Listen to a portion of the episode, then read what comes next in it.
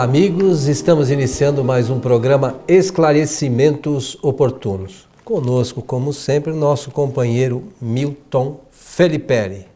Muito vai? bem, estamos em tempo de festas e é uma convenção humana, convenção do homem, mas muito significativa. Aproveitar a oportunidade de saudar a todos, desejando-lhes que os bons espíritos nos ajudem sempre. Meu amigo Milton, Natal né, é sempre importante para todos nós, uma série de considerações. É, nós comemoramos aí o nascimento de Jesus, né? Uma, muito embora para muitos o nascimento de Jesus seja em outra época, né? Mas é uma convenção que ficou estabelecida que do nascimento de Jesus nesta data. Mas qual é a visão da doutrina espírita sobre o Natal, senhor Milton Felipe? Bom, pensando nesse assunto de nascimento, então, e é uma tradição, você disse bem, uma convenção é, da humanidade do Ocidente, porque pouco no, no, lá no Oriente e, e, e também nos demais locais do nosso planeta, muito pouco ainda se conhece sobre a figura e o trabalho e a missão de Jesus de Nazaré. Mas no Ocidente se conheceu mais, se conhece mais, e tem um, o Espiritismo tem uma, é, tem uma visão sobre esse assunto ligado com os seus ensinamentos, porque a tarefa dele, a missão dele foi grandiosa, né? foi gigantesca. Então, por conta disso, nós também nos, nos aliamos a essa é, lembrança, lembrança. Claro que do ponto de vista espírita, quem sabe até, melhor dizendo, do ponto de vista espiritual, deve, a, a data não deve significar festa material, não deveria significar festa material, e sim a lembrança espiritual da sua passagem e tudo mais. Então isso é o que conta, não é? é de forma que eu me lembro no ano passado, quando nós fizemos o programa referente, você fez, indo para o final do programa, você fez algumas lembranças muito interessantes e daqui a pouco eu vou lembrá-las para que eh, a gente também tenha oportunidade de repetir aquela, aquele aconselhamento no final. O importante nós lembrarmos da, da condição espiritual de Jesus, né? Como é, modelo e guia para nós, né, sobretudo aqui no Ocidente, é, e Jesus fez, nós falamos no programa anterior da escala espírita, Jesus fez suas experiências como nós e avançou bastante, né? E, e, os seus conhecimentos são muito amplos. E esses conhecimentos, quando encarnado, eles tentou exemplificar para nós todos aqui, desde aquela época, né, há mais de dois mil anos, e a gente ainda não aprendeu muito bem, né, Milton? A gente pegou aí alguns detalhes, mas é, nós, de um modo geral, não conseguimos colocar tudo em prática. Eu, pelo menos, tenho essa, eu falo por mim, mas a visão que a gente tem da humanidade, sobretudo a, o que está aqui mais à nossa volta, a gente percebe que ainda nós temos muita dificuldade na interpretação dos ensinamentos de Jesus, né? Eu penso da seguinte forma, querido amigo Coelho, é, nós não aprendemos a observar ainda a figura de Jesus sob o aspecto real. Nós ainda estamos, é, eu digo nós, quando eu digo nós, no sentido geral, estamos ligados eh, ao seu trabalho, à sua personalidade, eh, com referência à religião. E isso atrapalha um pouco essa perspectiva real, porque Jesus não veio dar ensinamentos como nós imaginamos de uma escola comum religiosa. Ele veio ensinar o homem a pensar. É a nova maneira de pensar sobre a vida. E se nós fizermos isto com cautela, com gosto, com boa aplicação, certamente nós vamos é, melhorar a qualidade do resultado a respeito dos estudos que nós fazemos sobre Jesus de Nazaré.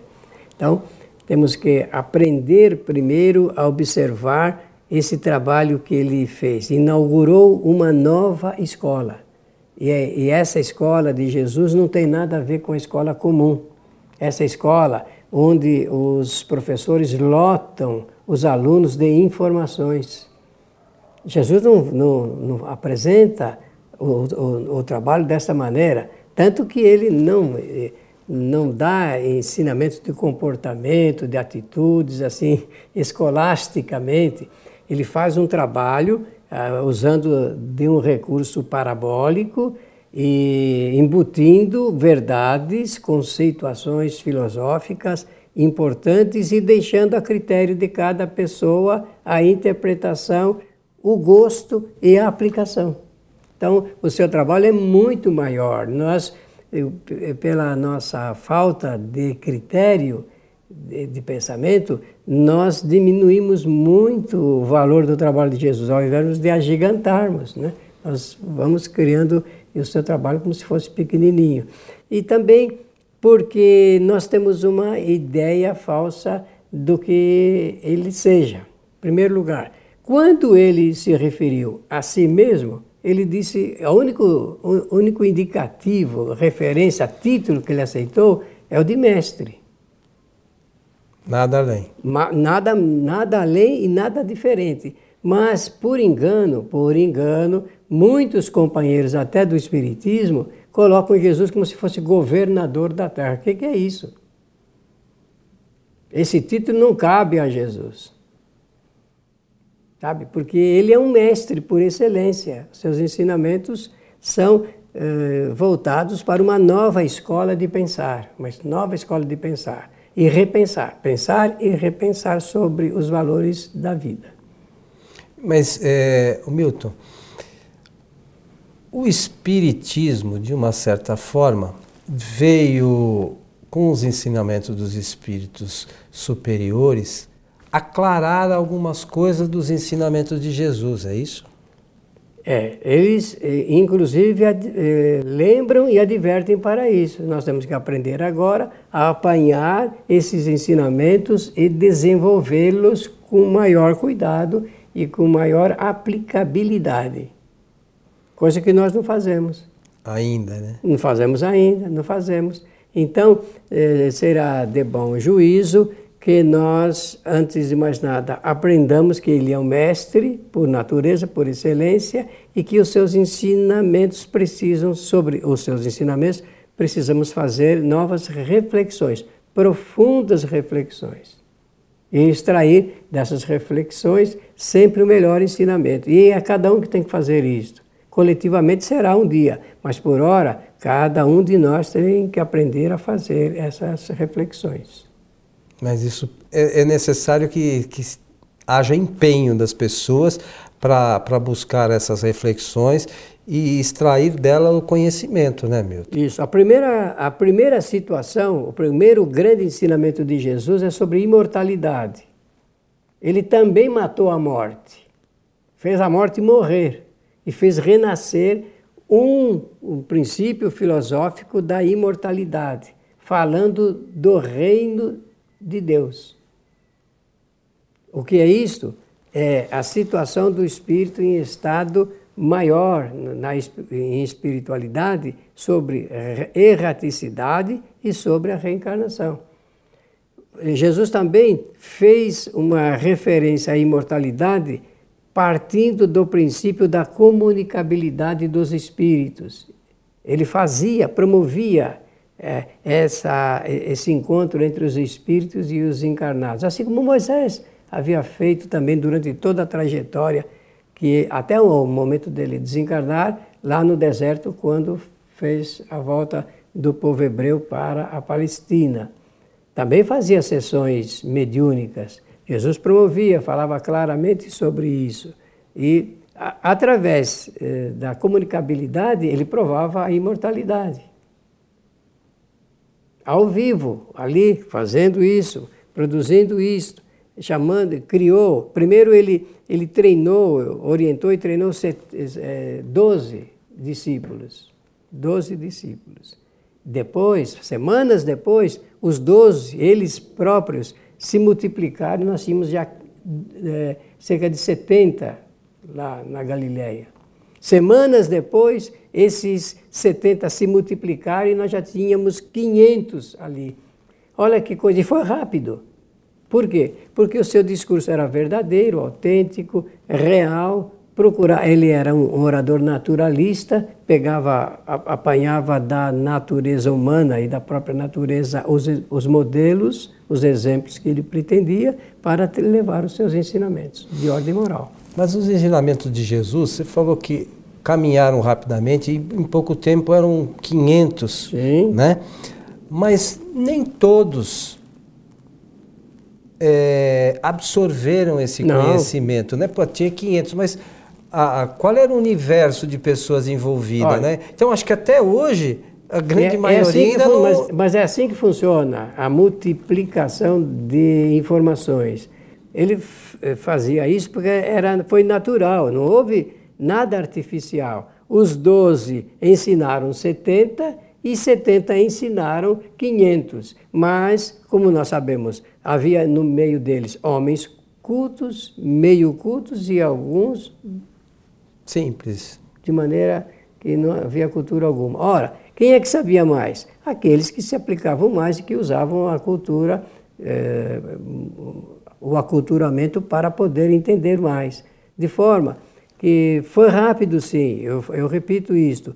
E, e, e tamanho essa, eh, esse crescimento, essa fermentação e essa fomentação das informações de que, embora ele, em dois anos e meio, ele tenha partido, foi muito rápido também a passagem dele nesse particular, eles continuaram desenvolvendo esse trabalho.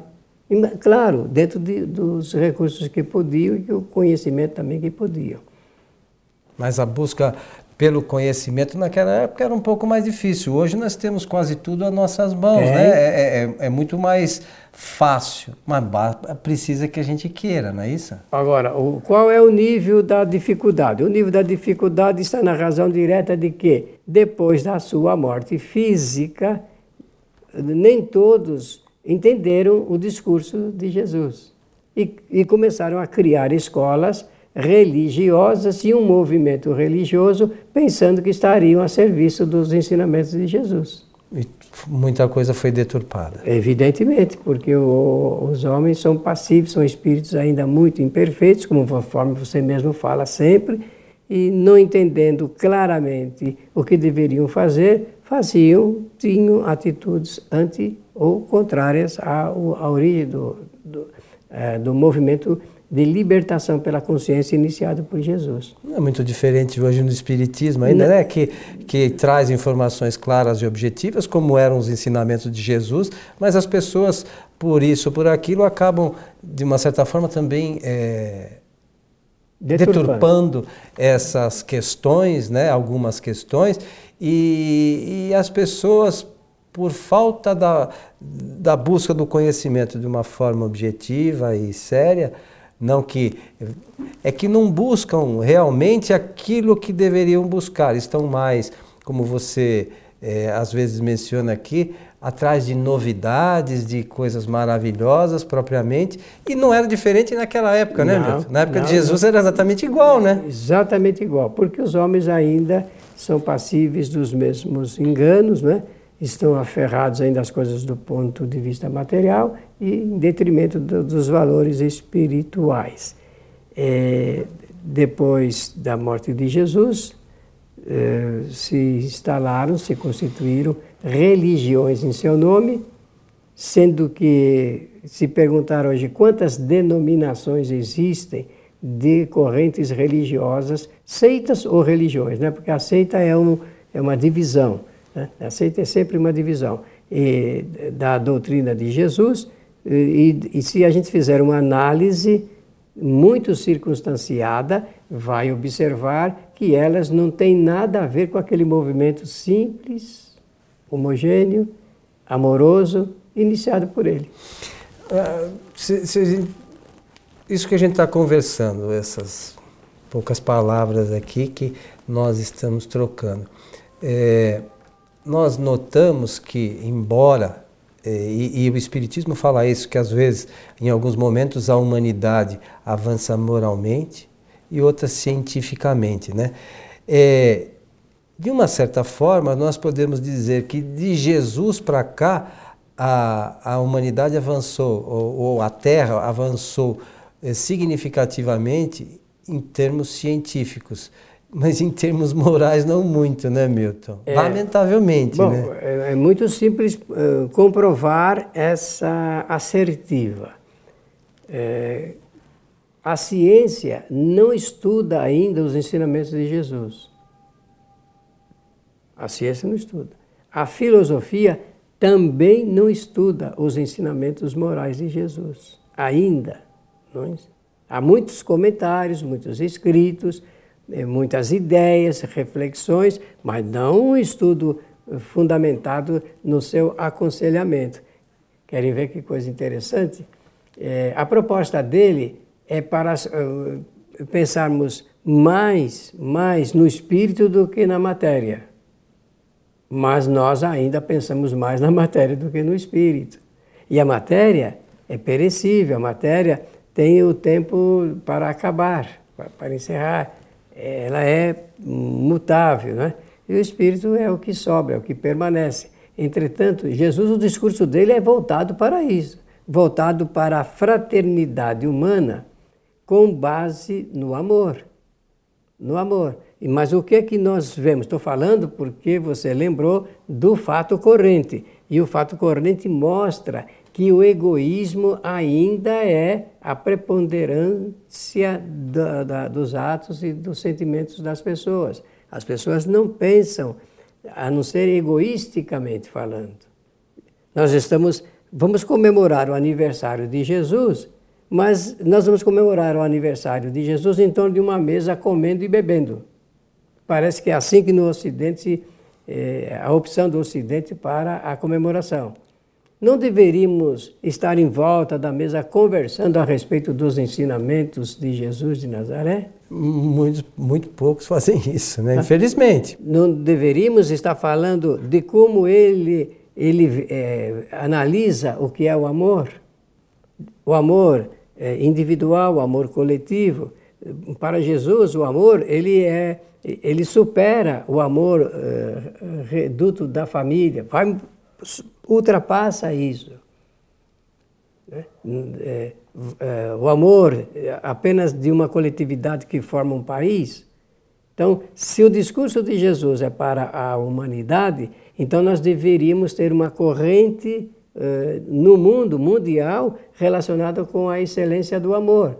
O, o, todos os países se fraternizando e não se guerreando, se matando, se destruindo. E o que nós vemos é a destruição, muitas das vezes em nome da religião. É. Ou não? Então, veja que contradição. Um, um discurso de amor, é, e, e, não apenas no reduto de uma família, mas das famílias, isso significaria a confraternização geral entre os homens, mas passado o dia do aniversário de Jesus, as coisas voltam exatamente como estavam antes. É, é só um momento né, de, de comemoração, que por vezes as pessoas naquele momento ou nos momentos, no período que antecede aqueles momentos, ficam um pouco mais tocadas, né, mais preocupadas com o próximo, e passado aquele período, pronto. E sabe o que eu ouço, Coelho? Pessoas dizerem assim, ah, pelo menos nesse momento a gente lembra desse fato. Nós deveríamos ter a consciência de firmar um compromisso de saber que sempre nós deveríamos ter isso como lembrança efetiva.